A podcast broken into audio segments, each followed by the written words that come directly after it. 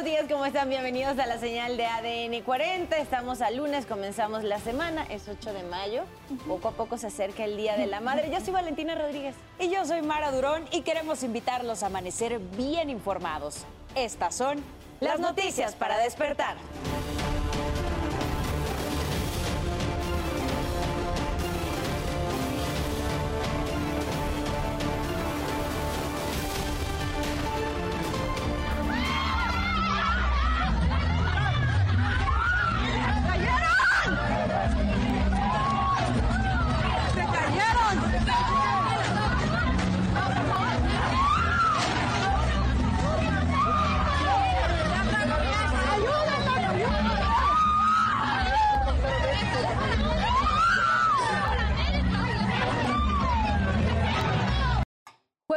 Mecánico colapsó en Feria de Nogales, Sonora y dejó un saldo de tres heridos. Entre los lesionados hay dos bomberos y una menor de edad. Ubican un tercer túnel guachicolero en menos de una semana en el estado de Hidalgo. Desmantelan narcolaboratorio que procesaba marihuana en exclusivo fraccionamiento de Whisky Luca en Estado de México.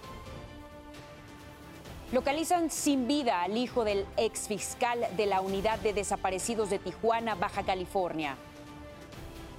Un conductor embistió a varios migrantes afuera de un refugio en Brosville, Texas. Hasta el momento se reportan 8 muertos y 15 lesionados.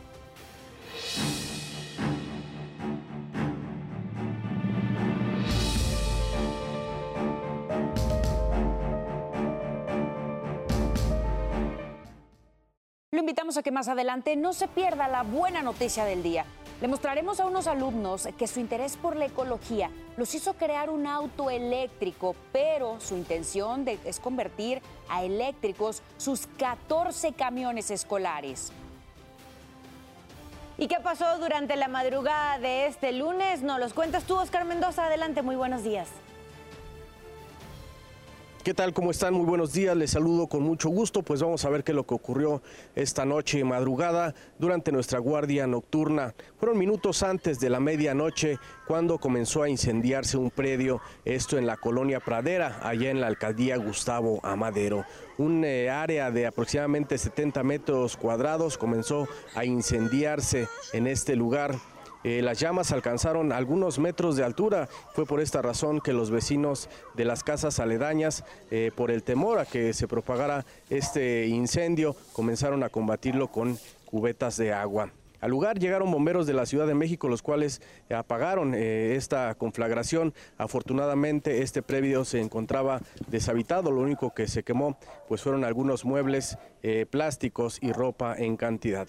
Y más tarde, allá en la alcaldía Cuauhtémoc, desafortunadamente, un hombre de aproximadamente 35 años de edad perdió la vida al decir de los vecinos, eh, se le acercaron unos jóvenes, le dispararon en la cabeza, este hombre desafortunadamente eh, murió casi instantáneamente. A este sitio llegaron policías eh, del sector Guerrero para acordonar la zona a la espera de los servicios periciales de la Fiscalía de la Ciudad de México.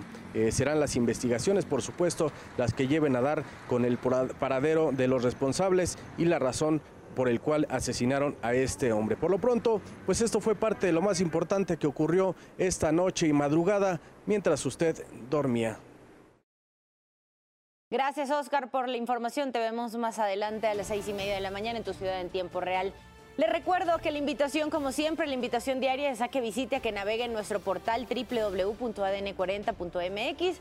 Aquí encontrará información de todo tipo, economía, política, el mundo, entretenimiento, hasta deportes. Si no ha salido de casa en este lunes 8 de mayo, le doy las recomendaciones viales. El último reporte, 5.22 de la mañana, se registra buen avance en ambos sentidos de Calzada Ermita Iztapalapa entre calle 39 y Anillo Periférico. También se registra buen avance en Avenida Insurgentes en ambos sentidos entre Anillo Periférico y Eje 10 Sur. Las condiciones meteorológicas para este lunes en todo el territorio nacional serán muy similar a las del fin de semana porque sigue la presencia de esta línea seca que estará afectando el noreste del territorio nacional, que en interacción con este canal de baja presión genera condiciones de lluvias para la mayoría del territorio Ojo las personas que viven en Coahuila, en Nuevo León, en Tamaulipas, porque se registrarán lluvias bastante fuertes y posibles tornados, así que ténganlo en cuenta para su movilidad el día de hoy. También puede estar registrándose algunas precipitaciones en la zona centro, afectadas la Ciudad de México y el Estado de México con lluvias de aisladas a fuertes.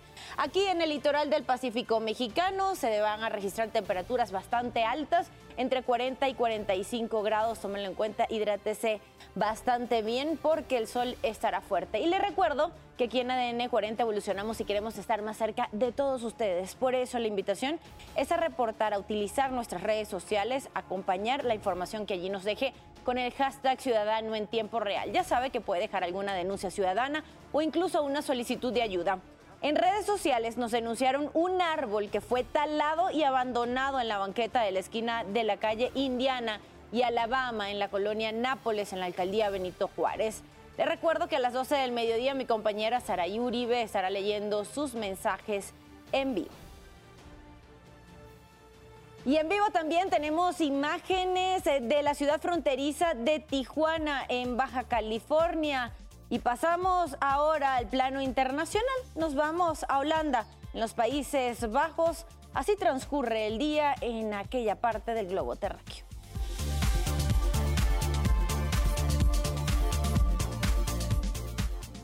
Son las 5 de la mañana con 37 minutos. Aquí le presentamos nuestro resumen de noticias.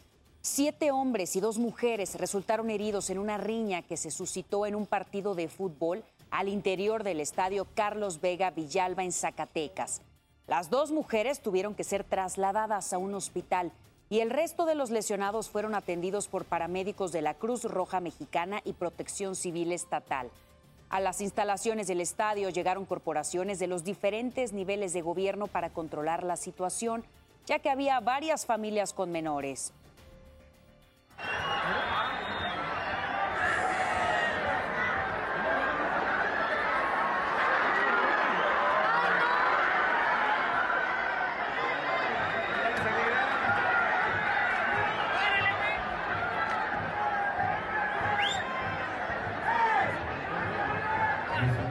Para las personas adultas mayores que viven en la Ciudad de México, se amplía la fecha para recibir la tarjeta del Banco del Bienestar será del 8 al 31 de mayo. Para ubicar el módulo correspondiente puede consultar la dirección electrónica que aparece en pantalla. Es necesario contar con CURP a la mano. La Secretaría de Seguridad Ciudadana reveló la detención de tres hombres la noche del viernes durante una riña en el Peñón de los Baños tras la representación de la batalla del 5 de mayo. Se les aseguró una subametralladora y una espada de 60 centímetros. Las autoridades los investigan por su probable participación en un acto donde terminó baleada una persona. Un juego mecánico colapsó en plena operación en una feria de Rusia. El accidente dejó por lo menos 20 heridos. Esto ocurrió en la ciudad de Orenburgo. En las imágenes se observa a varias personas disfrutando del carrusel cuando repentinamente se desploma la estructura que sostenía los columpios. Varias personas ayudaron a sacar a los heridos, entre ellos varios niños. Autoridades rusas informaron que se trató de una falla mecánica y que iniciaron una investigación penal contra el establecimiento por incumplir requisitos de seguridad.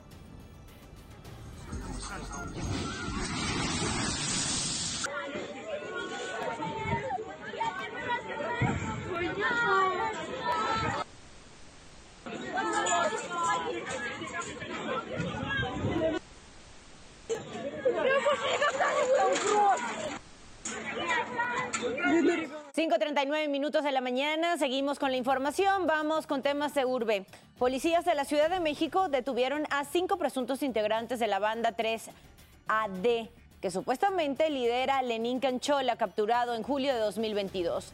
Las detenciones se realizaron durante cuatro operativos simultáneos en las colonias Jalalpa, El Grande y Jalalpa Tepito. Les aseguraron droga, cartuchos, una granada y teléfonos celulares.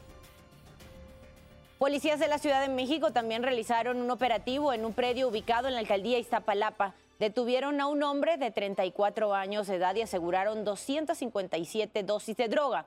Los policías identificaron un lugar con funciones de mercado público ubicado en la colonia San Escutia. El hombre fue detenido al pretender esconderse tras la presencia de los uniformados. Detuvieron a tres presuntos narcomenudistas en la Ciudad de México. Elementos del ejército y agentes capitalinos realizaron un cateo en una vivienda de la colonia Purísima Ticomán, en la alcaldía Gustavo Amadero. Se incautaron 130 dosis de droga. Los detenidos y la droga quedaron a disposición del Ministerio Público. Las fuertes ráfagas de viento registradas en la Ciudad de México provocaron la caída de un espectacular de más de 30 metros de altura en circuito interior y la calle Claude Debussy en la alcaldía Gustavo Amadero. Se requirió equipos de emergencia, varias corporaciones llegaron para seccionar parte de la estructura metálica, apoyados por una grúa especializada. Por más de cuatro horas se realizaron las maniobras para retirar. Y vendedores de flores se preparan para la mejor temporada para vender rosas. Les estoy hablando del Día de las Madres. ¿Cómo lo hacen? Le platicamos. Don Pablo ya se alista, como cada año, para una de las fechas más emblemáticas y significativas de su venta, el Día de las Madres. Yo pienso que de un 15 a un 20% prácticamente de lo que vendemos anualmente. Ahorita en estas fechas es lo que llegamos a vender. Para una producción de rosas en dos hectáreas que tardan 75 días en florecer y admite es la predilecta de la época, ha echado mano de 30 trabajadores para tenerlas listas al terminar abril. Comenzamos a cortar desde el día primero de mayo y ya prácticamente ahorita estamos terminando. Nada más la estamos este, empacando para que se vaya directamente a, los, este, a las florerías de toda la República Mexicana. María Ángel, su hija, se encarga de supervisar el empaque para los puntos de venta y aunque afirma que en gran medida su mercado está en México, estas rosas también encuentran destino fuera del país. Del 10 al 15% se va a Estados Unidos, a Los Ángeles, Texas. El 60% son en fronteras, eh, no sé, Nogales, Tijuana. Asimismo, los puntos de venta ya comienzan a nutrirse más de lo habitual, pues tan solo don José ya nota un incremento en sus ventas hasta en un 40%. Ese ya se va para la venta. ¿Y dónde se va? Para eh, Guanajuato. Pues es Malibú, Goroniz, Dana, Polar, todo lo que es variedad. Y para otros, la expectativa es mayor. Estamos muy emocionados ya que es la principal venta de todo el año. Estamos aún más del 200% en, en cuestión de, de producción y de venta. Vamos a comprar un poco de la flor fina para empezar a hacer los arreglos para este 10 de mayo. Para demostrar un poco el afecto, todo lo que hacen una mamá por nosotros.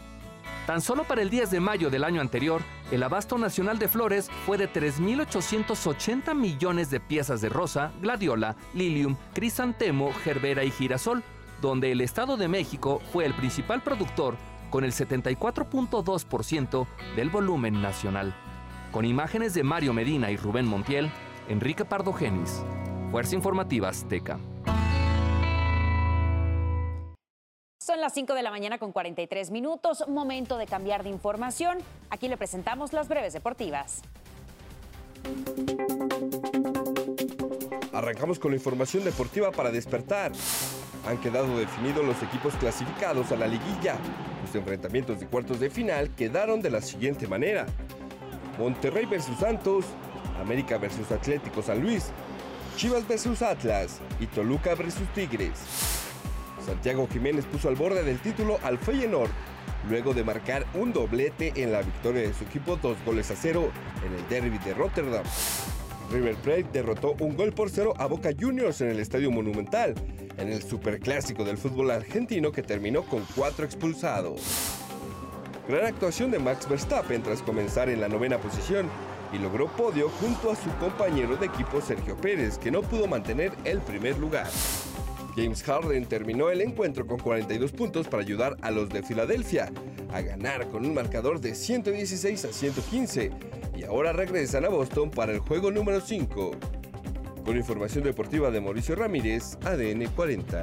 Los sábados, solo el guerrero más apto resultará ser el rey del cuadrilátero. A la medianoche, lucha azteca por Azteca 7. 5.45 minutos de la mañana, revisemos cómo despierta el mundo. Un conductor envició a un grupo de migrantes que se encontraban afuera de un refugio en Brownsville, Texas. Hasta el momento se reportan ocho muertos y al menos 15 lesionados. Según las autoridades, recibieron una llamada por una camioneta que atropelló a varias personas en una parada de autobús frente al refugio que ayuda a estos migrantes. Después se confirmó que se detuvo a un sospechoso de origen hispano.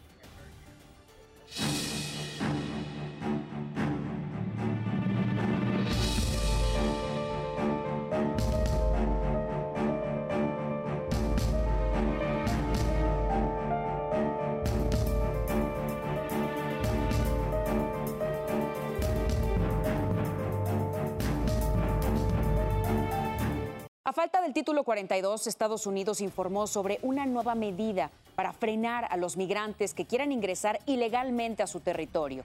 Se trata del título 8. Según la nueva regulación, los migrantes no son elegibles para el asilo si pasaron por otro país en ruta a Estados Unidos sin buscar protección. La medida es una parte clave del plan del presidente Joe Biden para abordar un aumento esperado en la inmigración ilegal. Un nuevo tiroteo se registró en Estados Unidos. Esta vez ocurrió en un centro comercial de Texas donde un hombre disparó de forma indiscriminada contra las personas que estaban dentro del lugar. Las autoridades detallaron que el ataque dejó siete heridos y ocho muertos, incluido al atacante. El presidente Joe Biden homenajeó a las víctimas y ordenó que las banderas ondearan a media asta hasta el 11 de mayo.